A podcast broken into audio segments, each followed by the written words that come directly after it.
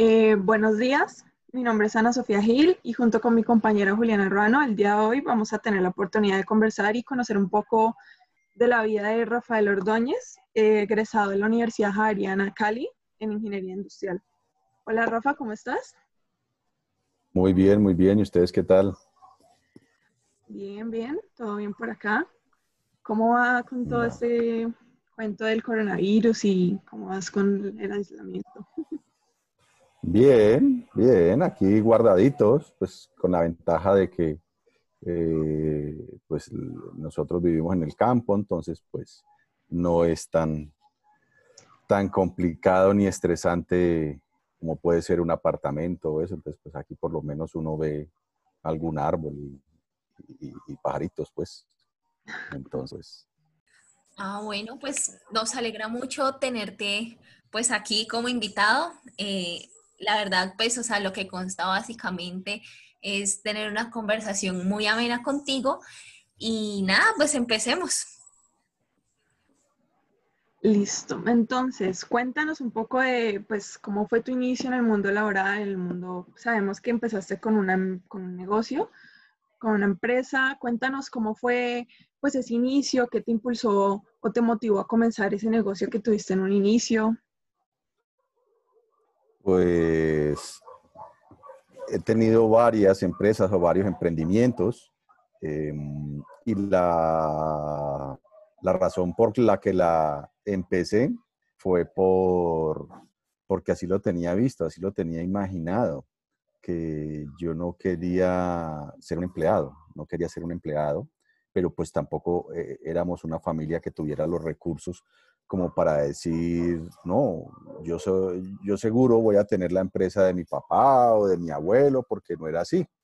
Entonces, eh, por eso, pues me gustaba también estudiar arquitectura, estudiar agronomía, pero pues arquitectura o se va uno a trabajar toda la vida con una gran empresa y después ya de viejo puede, puede montar uno la propia, y agronomía pues, pues menos, porque pues la, única tierra que tenía era la, de las uñas, entonces no, no quería tampoco, entonces por eso me decidí a estudiar ingeniería industrial y, y ver qué empresa montaba. Y desde que ya estaba en la universidad monté una empresa mm, que inicialmente fue de enviar artesanías hacia Europa, porque aquí se hacía se hace muy buena artesanía, pero los artesanos son muy descuidados, eh, no tienen seriedad para los despachos, ni para los tiempos, ni los cronogramas, ni la calidad. Una sale muy buena, otra sale regular. Entonces, pues vimos eso y em, eh, se empezó a, a, trabajar con unos, un artesano de Armenia, con Edu, y hacer chaquiras en, en, arcilla.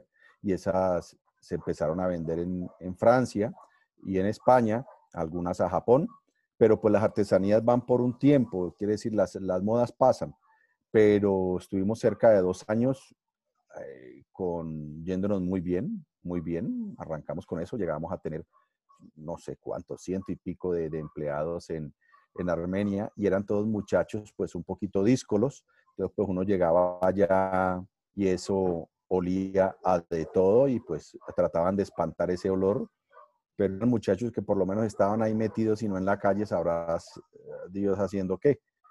Y se les enseñó cómo era trabajar, cómo era la filosofía de, de, de exportar y después de esos años, cuando yo veía que esto ya no iba a alcanzar para todos, entonces le enseñé a Edu cómo tenía que hacer la parte logística, la parte administrativa, y se lo dejé a él. Se lo dejé a él, se lo regalé. Dije, sígalo haciendo, seguirlo haciendo vos. Y, y yo ya había empezado con, con otra empresa y lógicamente a él le fue bien por un tiempo. Y ese fue el primer emprendimiento y así acabó. Y ya habíamos arrancado trayendo embutidos de una empresa eh, española en Ecuador, que los conocíamos porque toda la colonia española viajaba a, Ecuador y entonces conocíamos sus productos y un día eh, a mi papá, dijo, ¿y por qué no pedís de esos productos de allá? ¿Y cómo lo traigo? No, eso te lo pasan ahí en la frontera, una cajita para nosotros. Y sí, eso empezó así por el correo Las Brujas. Empezaron a mandarnos eh, cajitas de productos que aquí no se conseguían en Colombia. Entonces, eh, la colonia española, que pues yo la conocía toda, empezaron a comprarme, tal, tal, y así empezó el vínculo, que si bien nos conocían porque íbamos aquí toda a visitarlos, entonces em, se hizo esa, esa amistad con ellos que duró muchísimo tiempo y después ya rápidamente nos formalizamos y empezamos a traer grandes cantidades de, embutido y ya prácticamente nos volvimos cuasi socios y se volvió una empresa muy grande, ya distribuíamos en todo Colombia, teníamos más de 350 tiendas con productos eh, embutidos. Los, los empaques los desarrollábamos aquí porque pues estos eran muy primarios, los ecuatorianos eran muy primarios, poco conocimiento en ese, en ese tema, y el español pues era un español que sabía de, del arte de hacer embutidos, pero ya de la parte de publicidad, marketing, desarrollo, diseño de empaques, poco. Y en eso fue que nos encargamos también nosotros y, la marca le fue supremamente bien. Nosotros manejamos eso desde el 93 hasta el 2011, hasta el 2011, cuando ya Ecuador se veía en una mala situación económica y, dije, no, de aquí hay que salir porque esto tiene muy mala pinta, lo que por donde va Ecuador y ya se había dolarizado, entonces cada vez los productos costaban más porque ya era eh, una economía dolarizada, pero mm, salimos, salimos de ese negocio y ya tenía otro negocio que había montado desde que salí del colegio, y había empezado a invertir en, en bolsa desde el 88. A mí mis papás me mandaron a, de intercambio y, cuando estaba de intercambio, pues allí trabajaba en lo que fuera, eh, paleando nieve, cortando el pasto, barriendo eh, las hojas en el otoño y pues hice un ahorro. Llegué aquí y con esa plata que tenía me podía comprar un Renault 4 viejo para ir a la universidad. Otra cosa, o irme en bus y decidí irme en bus y me compré unas acciones de Bavaria, creo que fue. Y así empecé en ese, en ese tema. Entonces, así que tenía las otras empresas, cualquier cosa que sobraba la iba invirtiendo, la iba invirtiendo y, y también me, me iba muy bien y muy mal. Pero por lo menos tenía la otra empresa que, siempre tenía una empresa que, que era con el que yo hacía el mercado. Entonces no era no era el estrés que puede tener una persona que solo vive de eso. Entonces hacía locuras muy grandes, locuras muy grandes a nivel de repos. Yo recuerdo en la universidad teníamos una clase que era de ingeniería económica, que era muy chévere. Em, así ha sido, ya después dejé en el 2000, eso, 2010, dejé lo de Don Diego, también aburrido por pelear con los supermercados. Teníamos más de 400 tiendas en todo el país y más clubes, hoteles, restaurantes. Y esa filosofía que está muy arraigada en el comercio nuestro, que es el aprovechate lo más que puedas de, del otro, eh, me aburrió. Me aburrió. Entonces en los supermercados ya le querían cobrar a uno por los espacios, que por hacer el pedido, que cuando le pagaban, si uno quería saber qué facturas y qué eh, eh, notas crédito tenían y qué descuentos, devoluciones, también tenía que pagar uno. Entonces yo me aburrí de ese, de ese manoseo y dije, no más, yo no, no, no más, no más, no voy a hacer esto más. Y, y decidí ir solo con la parte de, de, bolsa, que ya llevaba pues más de 20 años trabajando en eso y estaba bastante curtido y me quedé con eso, con eso solo. Me quedé con eso solo y eh, siempre vinculado con la colonia española, como haciendo mm, cosas de, eh, sin ánimo de lucro, como era el Centro Español de Cali, pues yo fui el presidente muchos años y muchos años también en la Junta, todavía sigo ahí en la Junta y también con la Fundación, con el Colegio Hispano y ya desde hace muchos años como presidente también de, del hispano, porque pues eso me, me llena también el, no solo el, ganar dinero, sino eh, el, ganar satisfacción, porque uno ayuda a un montón de, gente que ni conoce y pues con el tiempo eh, uno aprende que es mucho más importante la imaginación que el conocimiento. Porque si uno imagina y uno hace, uno lo logra, pero si uno tiene el conocimiento, pero uno no se imagina en un punto mucho más adelante, se va a quedar siempre ahí atascado. Entonces, de eso es lo que yo siempre tuve, una imaginación terrible. Entonces, yo me imaginaba haciendo y, logrando unas cosas bárbaras y creo que, se han hecho. Yo quería tener una empresa propia y no trabajar para la gente porque desde que estaba en el colegio yo no me imaginaba eh, teniendo hijos y teniéndolos que dejar en la casa y volver a las 7, 8 de la noche aburrido, cansado y mamada, decirle, hola, ¿cómo estás? Y, no poder hacer nada. Entonces quería llevarlos al colegio, quería recogerlos y por eso, sin ni siquiera tener con quién casarme, ni saber si le iba a conseguir, entonces por eso quería también eh, para poder estar con ellos y, y disfrutar mucho. Y yo creo que también se ha logrado he disfrutado mucho con, con, mis hijos, porque me gusta. Y siempre lo he hecho solo, no, no, no, he tenido socios, porque pues uno a los socios tiene que conocer más que, que a la esposa, aunque yo creo que eso ha sido una equivocación. Mm, siempre así de, de pronto los emprendimientos no salían eh, exitosos, es importante de pronto tener a personas con uno. Entonces no se traga uno todos los sapos ni, ni todos esos, esos estreses tan, tan tenaces que sobre todo al principio había que tener porque yo no tenía ningún, ningún músculo financiero, cero, cero, cero. Había un amigo de, de mi papá con el que jugaba ajedrez, que el señor me prestaba plata. El señor me prestaba plata y con eso es que yo podía funcionar. Y la verdad, no era ni un gota a gota ni nada, no, el señor lo hizo porque sabía quién era mi papá y sabía que era una persona correcta, entonces imaginaba que su hijo también era correcto. Entonces, por eso el Señor me prestaba el dinero, porque mi papá no me podía prestar nada, que no tenía de dónde. Entonces, pues, eso es. Sí, aquí estamos, la verdad nos ha parecido súper interesante tu historia. Digamos, eh, ¿tú qué estrategias o pasos crees pues tú eh, dentro de tu experiencia que fueron fundamentales para el crecimiento y pues desarrollo de tu empresa? O sea, ya digamos, ya nos dijiste que tuviste un gran éxito, pero ¿cuál fueron, digamos, esas estrategias que tú dices, no, gracias a esto eh, yo pude, digamos, tener esa acogida de mi empresa? Yo creo que lo principal es ser correcto.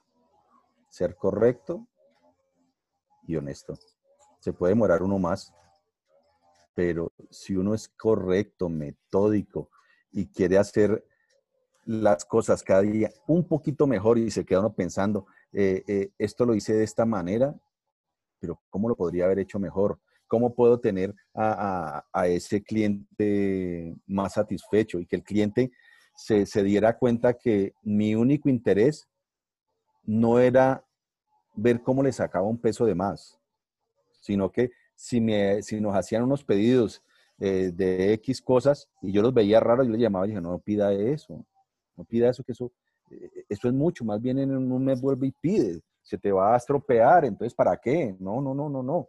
Entonces, ese tipo de cosas yo las hacía y, la, y las hago porque eso hay que hacerlo en, en, en la vida. Eh, la gente las va valorando y después te dicen, mándame lo que tú creas. Y entonces lo que hacía la gente es que me mandaban los inventarios que tenía, yo les mandaba los que creía que necesitaban. Entonces, eh, lo mismo pasaba con las grandes superficies, como era eh, el, pues el éxito, Carulla, eh, los Superlays. Y es, en esa época era muy bueno que habían todas esas empresas partidas, pero llegó un momento en que se juntaron todas y ellos se volvieron un demonio y llegó la, los grandes inversionistas eh, franceses y me trajeron esa filosofía de ahorca hasta que se ahogue. Entonces, eh, eh, allí fue donde yo dije, no, esa no es mi filosofía y prefiero irme porque no, no, no, no, no me siento cómodo.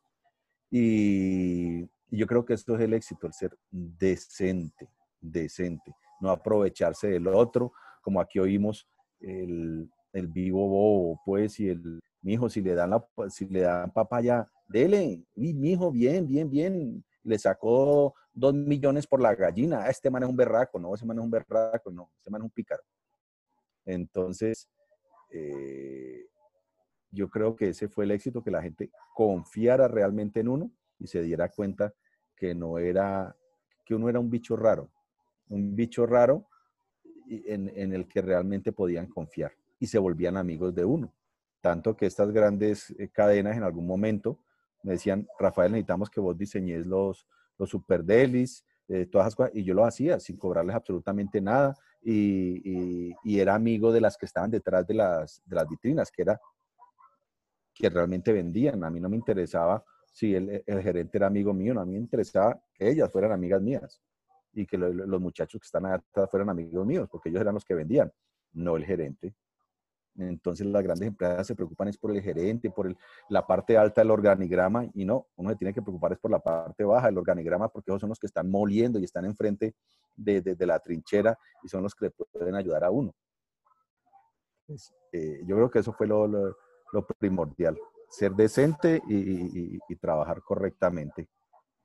Y trabajar, pues que y, que no le diera pena, como en España se dice que no le caigan los anillos a uno, como así como los reyes que tienen tantos anillos, entonces, ay no, yo no hago eso, no, a mí me encontraban barriendo el almacén, lavando la nevera, entonces, esto, ¿y usted por qué viene aquí? No, pues le va a ayudar, mi hijo, lo veo que usted está ahí, venga, preste, yo le ayudo.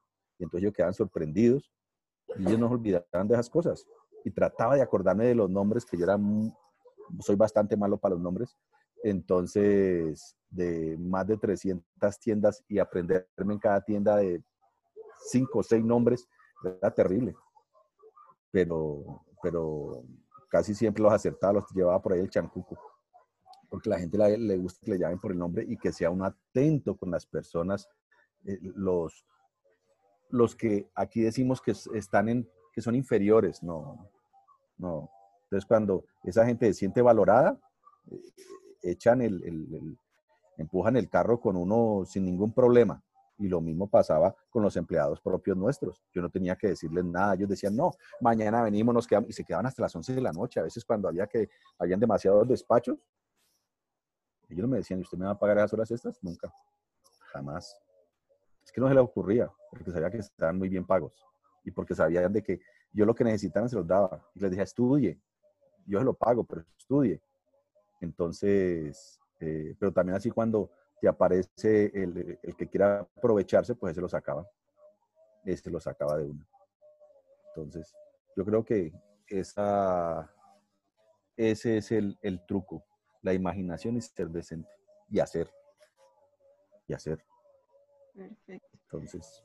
Y cuéntanos una cosita por ahí, pues al inicio nos estabas contando que pues primero te metiste como las artesanías y que te fuiste que a los mercados europeos, después aquí cuando empezaste el negocio de Don Diego, pues estuviste vinculado como pues prácticamente un producto español. Dime, o sea, ¿qué te, qué te impulsó? O sea, ¿por qué decidiste irte como por ese mercado también como la parte pues de un bien, pues un producto que es pues, prácticamente alimenticio y todo eso. O sea, ¿por qué te decidiste ir por este tipo de negocio y por qué a ese mercado te decidiste dedicar? Eh, eh, uno no se decide. Las oportunidades aparecen y uno las toma o no las toma. Y el que no las toma es el que se dice, no, yo soy más de malas, nada me sale, es que no me monta ningún carro. Entonces, pues apareció esa oportunidad y a mí me gustan esos productos, sé cómo, cómo, cómo se comen, cómo se preparan, soy de esa, de esa cultura, tanto la española como la colombiana, entonces lo disfruto muchísimo. Y aquí quienes vendían eso, pues eran personas 100% colombianas que seguramente a algunos les daba hasta asco probar un jamón serrano, lo vendían, pero decían, ay, no, a mí no me de eso. No. Entonces había que saber cómo se hacía, cómo se preparaba, saber las historias, saber la parte eh, histórica de estos productos desde donde venían de España. Entonces, uno por su cultura encajaba muy bien. Y por eso, cuando hacíamos todas las inducciones, hacía charlas con una cantidad de señoras de, de, de, anillos, pues en, los superlays que hacían unas, unas reuniones muy chéveres. Eh, yo les explicaba y las hacía muy amenas y, les encantaba, nos partíamos de risa ahí. Y, y el éxito era eso, que yo estaba inmerso dentro de esa cultura, que sabía que era ese producto, mientras que la otra poca competencia que había en esa época, sus vendedores ni les gustaba ni sabían cómo era. Entonces ahí estuvo otra fortaleza, que yo podía explicarles por qué el jamón era así, cómo se fabricaba, de dónde viene, cuál es la historia, lo mismo de, los chorizos españoles, cuál es el pimentón, por qué se hacía así, cuál era el, por qué le echaban eh, eh, pimentón a, las, a, las, a los productos.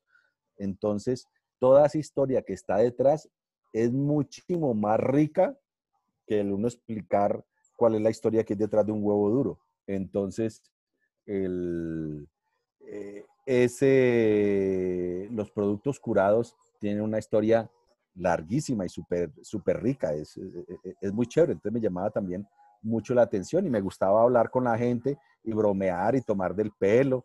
Entonces, eh, eso gustaba, eso gustaba y sencillamente fue una oportunidad, como también apareció la oportunidad de, de las artesanías que mi hermana me dijo, ve, ¿será que me puedes mandar unas muestras? Y me fui a recorrer el eje cafetero y encontré eso, que la sabían, pero hoy producían una y si la vendo hoy, pues mañana no trabajo. Entonces empezamos a desarrollar también empaques, todo todas esas partes donde hay falencias en, aquí en, en, este país por la falta de, de, conocimiento y también porque tenemos una cultura, si bien muy rica en, unos aspectos, eh, otro aspecto que hemos mm, de pronto no lo hemos sabido manejar, el que podemos ser muy capaces, pero a veces aprovechándonos del otro. Y eso no, esa no es la forma de, hacer negocios. Y lo encontramos incluso en las universidades, cuando nos quieren meter por, por eh, a empujones el tipo de, marketing y administración eh, americana cuando es tan tremendamente agresiva. Yo creo que uno puede ser muchísimo más exitoso sin ser tan, tan caníbal con el, con el cliente y tan malvado con la competencia, ¿no? Uno... Pues digamos, basadas en, en, las dificultades que tuviste que, que, vivir y que pasar, digamos, a lo largo de tus emprendimientos y de tus negocios, ¿qué estrategia utilizaste o pues para, para superar estas dificultades y pues poderte mantener en el mercado? Como siempre lo mantuviste pues hasta en el momento de que tú decidiste por sí solo apartarte. Tener unos muy buenos vínculos, por eso que te digo, siendo auténticamente decente y correcto con la gente, eh, eh, eh, ellos las puertas se te abrían, no había necesidad de ir a ofrecer nada para que se te abrieran. Y que uno empezó de pequeño. Entonces empezamos en Cali con la colonia española, después empezamos con algunos supermercados, poquitos regionales, y así fuimos creciendo poco a poco, porque primero no tenían ni infraestructura ni el músculo financiero para decir, no, voy a, hacer, voy a llegar a nivel nacional. Y en esa época, pues eh, eh, se estilaba otra forma de hacer negocios con, los, con las grandes cadenas. Entonces, era de uno ir a sentarse, convencer al señor, y el señor si le gustaba, te lo compraba, que no necesariamente es lo que, lo que e, es ahora. Pero, claro, tenía dificultades de que si crecía, pues necesitaba tener una, un capital financiero importante, que yo no lo tenía. Entonces, eh, me ayudaba este señor que les conté, me hacía algunos préstamos y en el banco pues también cuando los gerentes tenían todavía algún poder, ahora los gerentes son, son un cuadro pintado en la pared, los gerentes de los bancos no sirven para nada. Eh, entonces ellos eh, me daban crédito, crédito, cartas de crédito, que era cuando yo hacía los pedidos y entonces eh, se le mandaba esa carta de crédito al proveedor diciéndole que el señor le va a pagar. Pero también los de Ecuador nunca me exigieron una carta de crédito, sino que después pedía cosas de España y ellos sí me exigían. los de Ecuador nunca me lo pidieron, ellos también me ayudaron muchísimo, confiaron en mí y me hacían unos despachos de muchísimo dinero sin saber si yo se los iba a pagar. Se lo mandaban, me lo mandaban a otro país y sabían que yo se los mandaba. Y cuando ellos después estuvieron en, dificultades, yo les mandaba el dinero sin saber si ellos me lo iban a pagar. Entonces, eh, eh, eso fue básicamente unas muy buenas relaciones, auténticas relaciones. Entonces, la angustia económica eh, terrible no la llegué a ver. No la llegué a ver, primero porque pues era pequeñito y fui creciendo lentamente, porque ahí es donde uno es más propenso a quebrarse. Cuando se te abren los ojos dicen, oh, esto, esto va muy bien, y empieza uno a crecer como, como una bomba de helio hasta que estalla. hay que crecer de acuerdo a la velocidad a que uno puede. Si uno tiene un Renault 4, pues usted no puede ir a 180 porque lo más seguro es que se mate. Entonces, eh, eh, a medida que, que, iba mejorando, pues cambiaba el Renault 4 por un Renault 2 y después por, por, por otro vehículo y así uno podía ir a, a una mayor velocidad. Entonces, eh, las dificultades económicas y el estrés más grande fue realmente ya con, con, la parte de la bolsa, pero de alguna manera me gustaba porque eso no es para todo el mundo y allí estuvieron las, las dificultades y las grandes trasnochos allí. Haciendo. Listo, entonces, bueno, sabiendo que pues pues antes de que te metieras a la bolsa de valores, porque pues ya vamos a hablar de eso ahorita, pues antes de que tú te metieras a todo ese mundo, pues tú tenías tu empresa, ¿no, don Diego? Pero hubo un momento en el que tú decidiste pues no continuar con esa empresa. ¿Cuál fue? ¿Por qué decidiste no continuar con ese negocio? ¿Qué fue lo que te llevó a tomar esa decisión? ¿A qué fue lo que te dijo a ti? No más, aquí fue. Pues yo creo que hay otra cosa en las empresas y es que si bien uno tiene que querer muchísimo la, la, empresa y su producto, no, no se puede enamorar hasta hundirse con él. Entonces, veía que las circunstancias a futuro eran complicadas. Un país como, como Ecuador que estaba dolarizando, que los costos estaban subiendo muchísimo, que cambiaban presidentes cada tres meses. Decía, yo creo que esto es mejor aquí decir que aquí corrió, que aquí murió. Entonces, por más que yo lo quiera, lo adore y, de todo, eh, eh, eh, me salgo. Me salgo cuando todavía la cosa está bien. Y, ya estaba supremamente metido con la, con la parte de la, de la bolsa. Pero mm, fue por eso. Pude ligarme sin decir no lo suelto, no lo suelto y arrastrarme por el piso, ¿no? Lo solté. Lo solté y, creo que fue una decisión correcta y aparte por lo que ya les había comentado, que no aceptaba, no aceptaba y no podía convivir con la nueva forma de negociar que se implantó en las grandes cadenas en este país. Eso no lo podía soportar. Ese ya uno no podía ir a invitar o salir a, comer con el, jefe de compras porque era para algo raro, porque seguramente es que uno lo iba a ofrecer algo. No. Entonces eh, yo me, me aburrí de eso y dije, no, yo no estoy aquí únicamente por hacer dinero ni por nada, nada, sino por pasarlo bien y ya no lo estoy pasando bien. Ya no lo estoy pasando bien, entonces me marcho. Esto, el, el tema no es solo de dinero.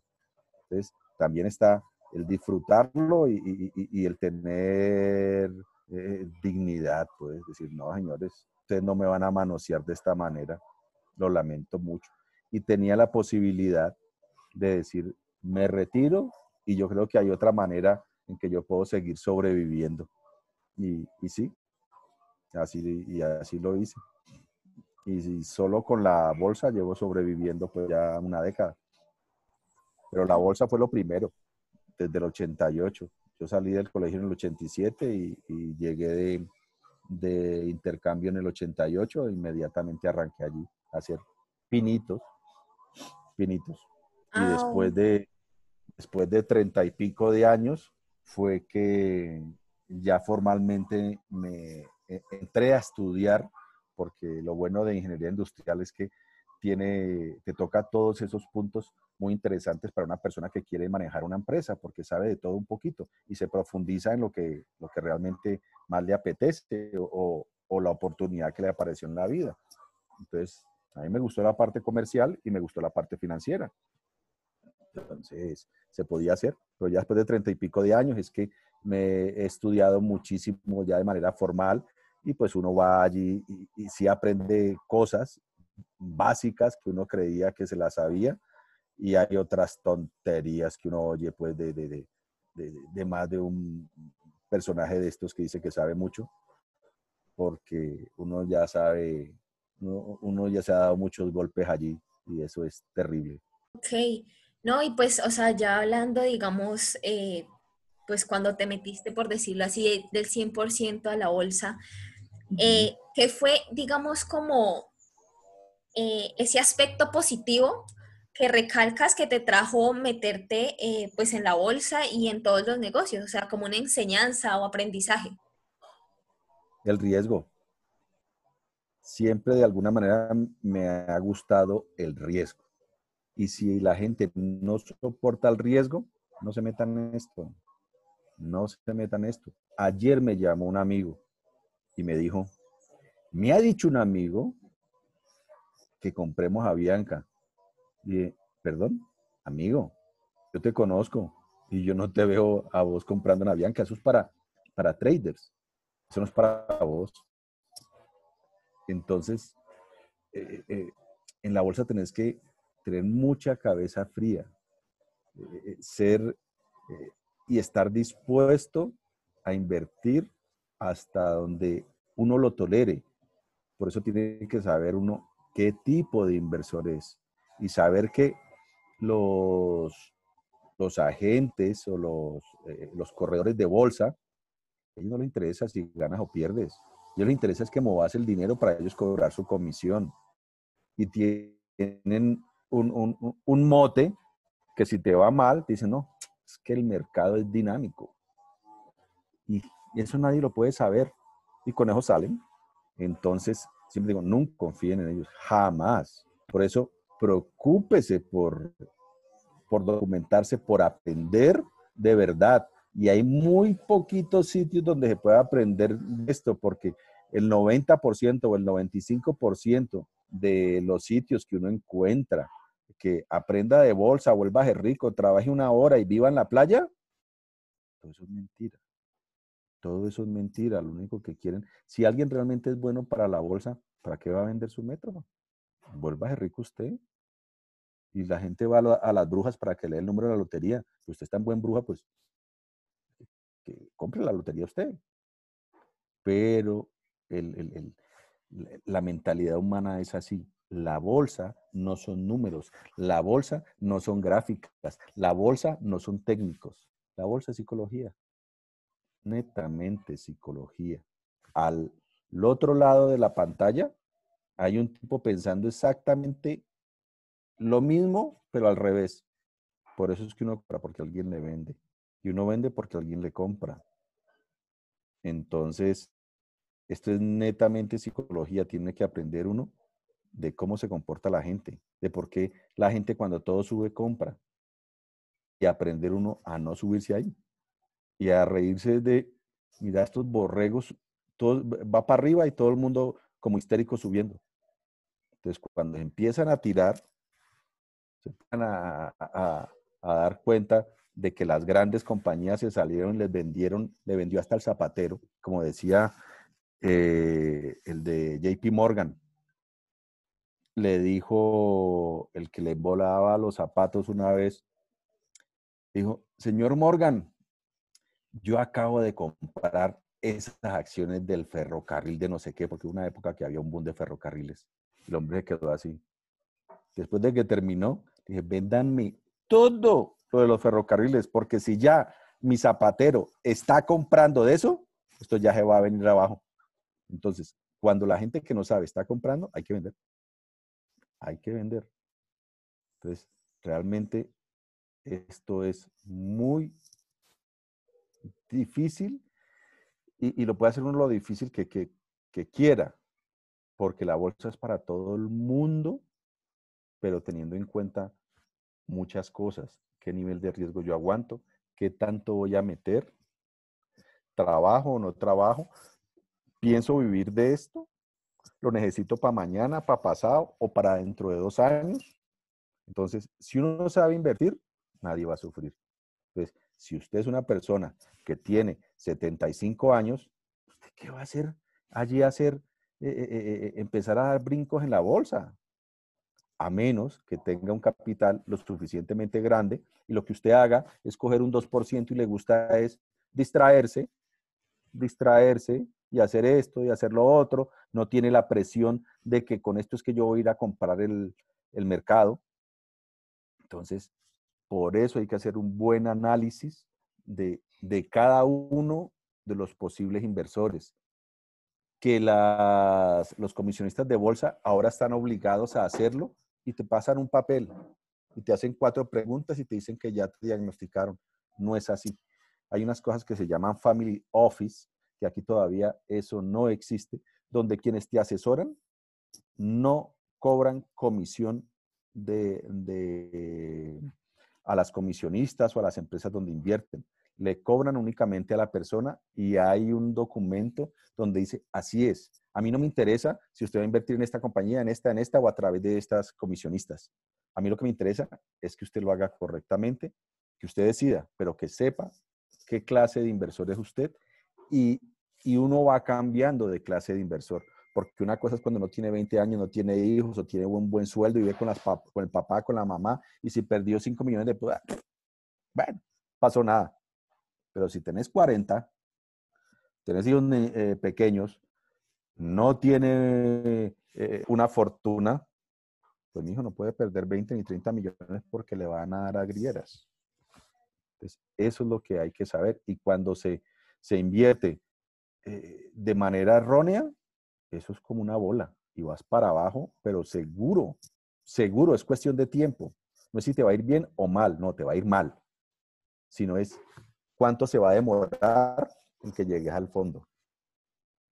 Entonces, eso es lo que aquí no nos enseñan, ni uno no encuentra eso, uno lo aprende, esa punta de golpes. Nadie te lo va a enseñar.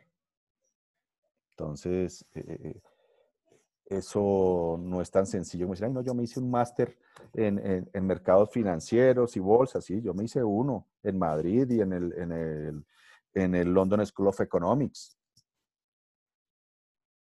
Pero el que crea que porque tiene un máster en eso, ya es el, el duro para eso, no, eso no es cierto. Yo te quiero hacer una pregunta.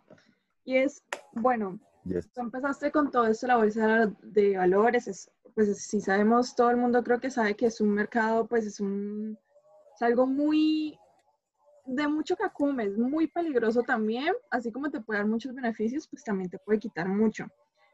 Tú nos has dicho que tú eres una persona pues que le gusta mucho la parte, pues la parte ética en, en el mundo de los negocios, los valores. Y ahorita también nos hablaste pues de lo que es la familia, ¿no? Entonces, yo quiero saber a ti cómo, o sea, cómo influyó el hecho de que tú, pues, eh, ya estabas empezando a ser, pues, padre, eh, ya tenías hijos, estabas formando una familia, pues tú también, los valores que tú mismo dijiste que tú has tenido, pues, en un, en un mercado tan competitivo, pues, que muchas veces, como tú dices, este mercado, pues, está muy ligado a ese capitalismo americano que es a toda hora una guerra entre todos, que una pelea entre todos. Yo quiero saber cómo todos esos valores que tienes, todas esas partes externas que empezaron a influir en ti, como la familia que yo te había mencionado, cómo todo eso pues te ayudó a ti a mantenerte en la bolsa o, cómo te influyó para seguir en este negocio. Ya, eh, es que la bolsa no es mala, el malo es uno. El malo es uno la gente dice, ah, no, es que en la bolsa este es un, tipo que va a aprovecharse de, la gente. No, no, no, no. Porque ustedes, pues seguramente habrán visto grandes eh, fortunas y grandes ricos que sí, que lo han hecho es con empresas quebrándolas para adentro, haciendo ese tipo de, de, cosas de las cuales sí saca beneficio uno haciendo las cosas mal. Pero en la, en la bolsa uno puede hacer las cosas muy bien, uno no se aprovecha de nadie. Si uno, uno compra porque alguien le vende. Entonces, uno puede trabajar eh, perfectamente es analizando qué es lo que quiere hacer, pero, pero no hay una fórmula, no hay algo que uno pueda decirles, vea, es que este es la clave del éxito, no porque mi forma de trabajar puede ser un éxito para mí, pero no es trasladable a otra persona que tiene 10 años más o 10 años menos. Entonces, todo eso influye la familia, eh, eh, el manejo del riesgo, también el, volumen del capital que uno tenga y el no asustarse con los, con los ceros. Siempre tratar de manejarlo es porcentualmente. Porque si te asustas con los ceros, pues ustedes seguramente lo verán en la gente muy mayor, en los abuelitos, eh, que ustedes le hablan de, de 50 mil pesos y ellos dicen, uff, eso es un montón, claro, porque es que ellos se ganan, podían tener un sueldo de 60 pesos y empiezan a, hacer ese traslape, lo mismo. Uno no puede estar pendiente de decir, uy, hoy me gané un millón, hoy me gané tres, hoy me gané cinco, tal, porque entonces se empieza a volver uno loco. Se empieza a volver uno loco y tampoco, hoy perdí uno, hoy perdí dos, mañana perdí cuatro. No, no, no. Eso también te enloquece. Entonces es una, es una, una formación eh, eh, eh, psicológica que yo no te puedo decir aquí en, tres minutos cómo hace uno, ¿no? Ha, habido muchas maneras de trabajar de acuerdo a, a medida que el tiempo ha ido pasando. Cuando yo estaba muy joven tenía unas empresas que me generaban unos ingresos, entonces tenía otra forma de trabajar. Entonces hacía unas locuras bárbaras. ¿Y qué eran las locuras? Hacía repos.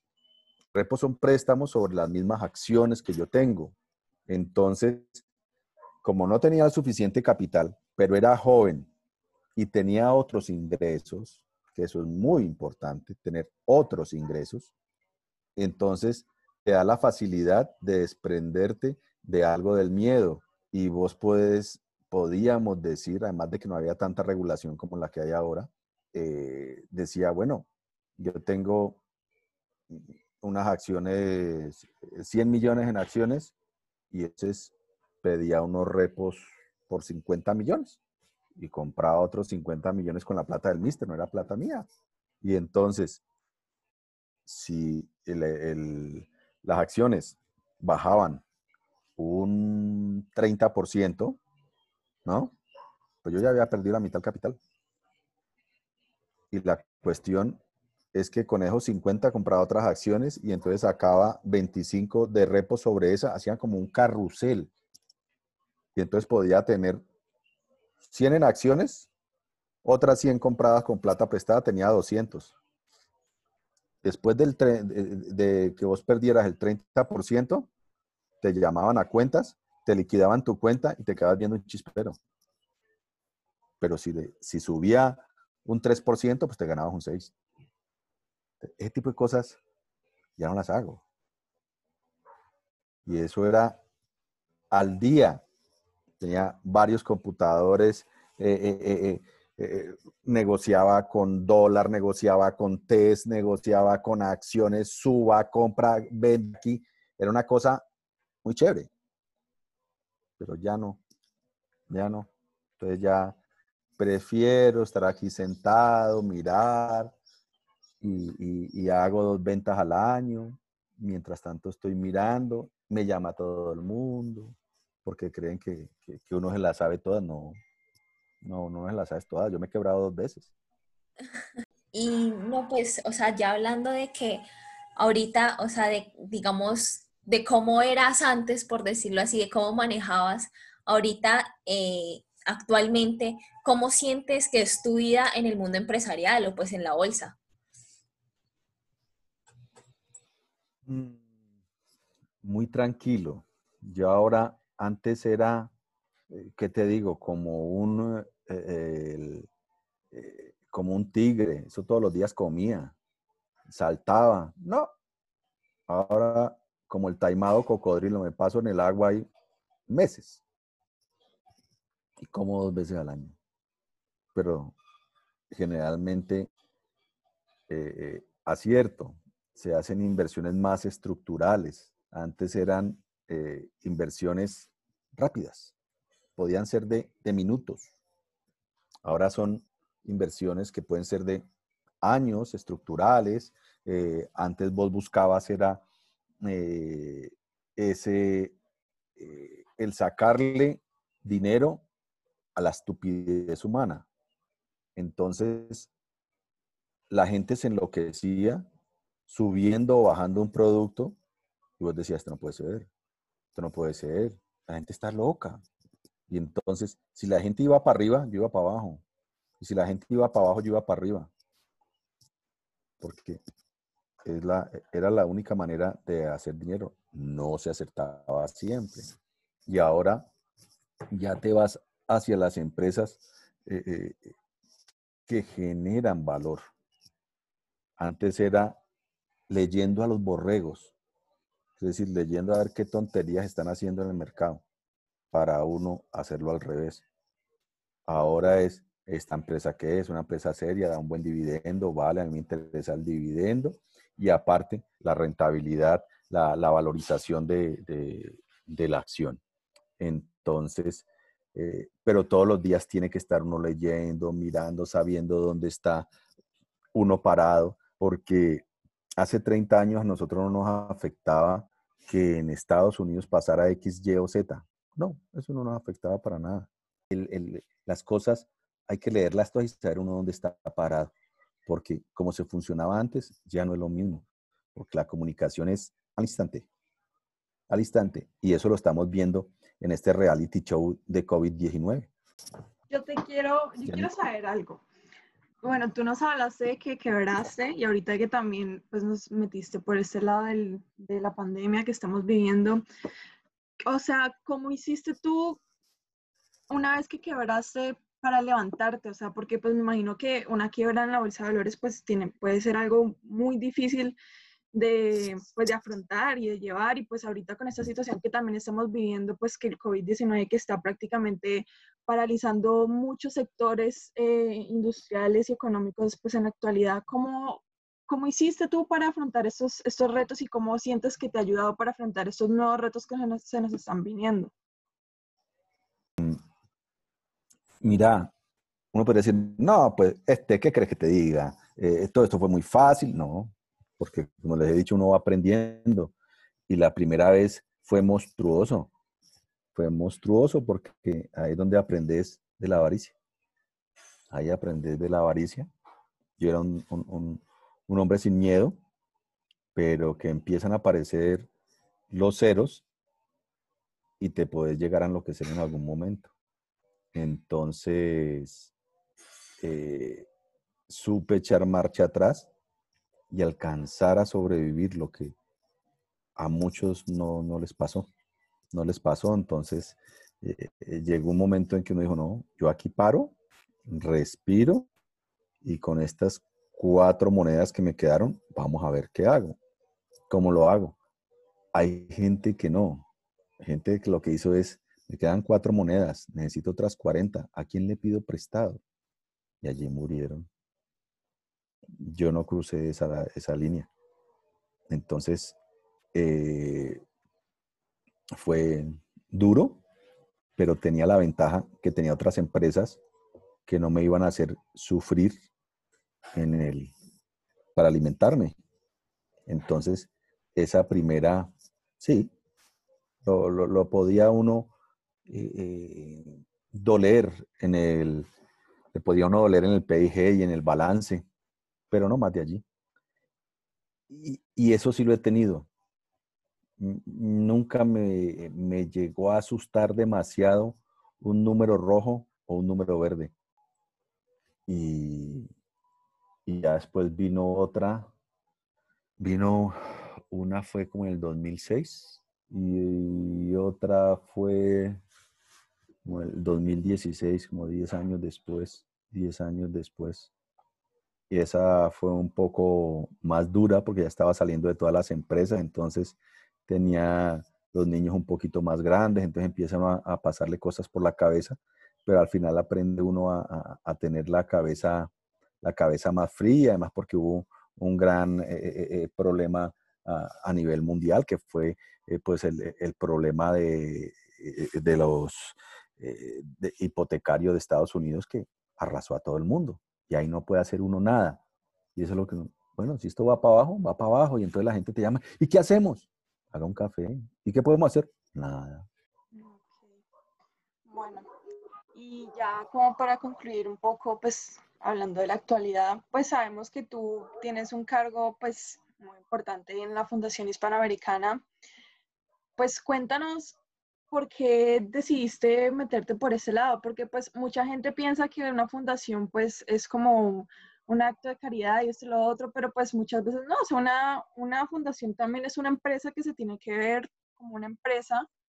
Entonces, ¿qué te hizo llegar a este tipo de actividad? O sea, ¿cómo, cómo fue que decidiste meterte por este lado y por qué esta fundación? Pues, ¿por qué empecemos por el final? ¿Por qué esta? Porque pues yo pertenezco a la colonia española y esta fundación fue formada por la colonia española. Entonces, eh, inicialmente, cuando estaba pues mucho más joven, yo inicié, inicié entrando, fue a la Junta del Centro Español, que es otra de las instituciones de, de la colonia, y estuve no sé cuántos años, muchísimos, muchísimos, y logramos hacer una labor importante y además que era un reto. Y como te digo, me han gustado siempre los riesgos y administrar el Centro Español era un riesgo terrible porque siempre estaba al borde de la navaja. Era, era, e, e, era insostenible y se logró volver sostenible. Entonces, para mí eso era una satisfacción, más que monetaria, porque yo no, no, no tenía ningún rédito, ningún, eh, ninguna utilidad por eso, más que la satisfacción y poder ver que seguíamos teniendo nuestra casa donde íbamos a, a, reírnos y a encontrarnos con los amigos. Y ya después, mm, con un poquito más de, de, preparación, pues estaba vinculado a la, a la fundación del colegio como miembro de la fundación y en algún momento pues me ofrecí para entrar también a la, a la junta y al poco tiempo pues también eh, llegué a, a, ser el presidente de la asamblea, de la junta digo, y eh, pues me llama mucho la atención, yo creo que eso, la educación es primordial, me encanta, eh, me da una satisfacción grandísima ver a, esos muchachos y a esos niños que, que, es que yo no sé cómo se llaman, pero sí los veo reírse, eh, disfrutar de instalaciones nuevas o, o, o disfrutar porque tienen mm, unas clases nuevas y están pudiendo participar en concursos de, de robótica o de matemáticas, de química. Entonces, preocuparse uno que, que, que, tengan la mejor educación, no, no solo del conocimiento, sino de la parte de, de, que puedan discernir, de que puedan decir esto por qué, y no tragar y tragar y tragar, que eran como nosotros teníamos la educación, nosotros solo tragábamos. Entonces, eh, eso me llama muchísimo la atención y lo que se ha tratado es manejarlo como una empresa, es manejarlo como una empresa en la organización, en ser eficientes, en el, en el gasto, eh, en el ingreso, permitiendo que siga siendo accesible a familias que no son las de estratos 5 y 6 únicamente, sino que pueda ser accesible a, otros estratos económicos de la ciudad, que el graduarse del hispano cambia eh, el futuro de una persona en la inmensa mayoría de las veces. Eh, a uno le da mucha satisfacción y, y, por eso dicen que a veces uno aparece tacaño. No, yo soy tacaño con lo superfluo y, muy amplio con lo que eh, realmente se necesita. y a veces lo que se necesita son muffins y helado. A veces no. Entonces, también he llevado esa, esa filosofía de que el que no sea completamente correcto se va. Puede ser el profesor que llevaba no sé cuántos años, el empleado que lleva cuántos años, pero si usted faltó a la ética, faltó a la decencia, se va. No me importa quién sea. Entonces aquí los amiguismos no, es, no existen, aquí las palancas no existen y la gente lo sabe. Te puede ser quien sea en la, en la fundación, eso aquí no existe.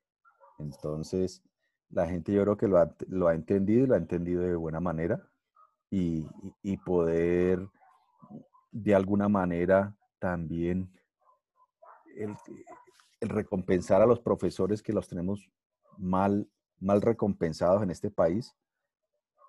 Personalmente a mí y a la Junta nos gustaría pagarles el doble o el triple, pero ¿de dónde? Nosotros no tenemos un músculo financiero ni tenemos un, un Midas detrás que nos, nos gire un cheque con muchos ceros cada año, ¿no? Entonces hay que balancear eso, que mantenerlos muy bien, una vida muy digna a, los profesores y que estén contentos en los sitios que están eh, y que sea accesible para, para muchos niños. Y, ahí, y es lo interesante y lo chévere del hispano. Allí hay niños que llegan en burbuja blindada y otros que llegan en moto con el casco de esos que parecen un huevo suelto y, que aprender que son sus compañeros, son sus amigos y, la diferencia no está en el dinero. La diferencia no está, no está en el dinero ni la felicidad está ahí. Puede dar tranquilidad en un momento, pero ya hay una frase muy trillada que dice que no es rico el que más tiene, sino el que menos necesita. Entonces llega un momento en que uno empieza a necesitar menos y a disfrutar más de otras cosas. Y por eso es que pues uno está ahí. Bueno, pues nada, ya para cerrar, muchísimas gracias. Muchas gracias por sacar de tu tiempo. Eh, sé que estás súper ocupado, ya sea con tu familia. Eh, muchísimas gracias, la verdad fue un honor y fue extremadamente gratificante haber escuchado tu experiencia de vida. La verdad nos llevamos como muchas, muchas cosas por aprender. Así que nada, muchísimas gracias y, que estés muy bien y que ojalá todo esto pase para, para que puedas seguir haciendo todo lo que, todo lo que pues te nazca y quieras hacer y seguir cumpliendo esos sueños que, que tú tienes. Vale, vale, vale. Pues muchas gracias a, a ustedes y cuando quieran, hablamos. Hablamos en, y saludes a, a todos por allí, por la, por la Javeriana, que me gusta ir por allí, he seguido yendo a, hacer cositas por allá. Saludes al padre Felipe y a todo el mundo, a Fernando si lo ven. Muchas gracias.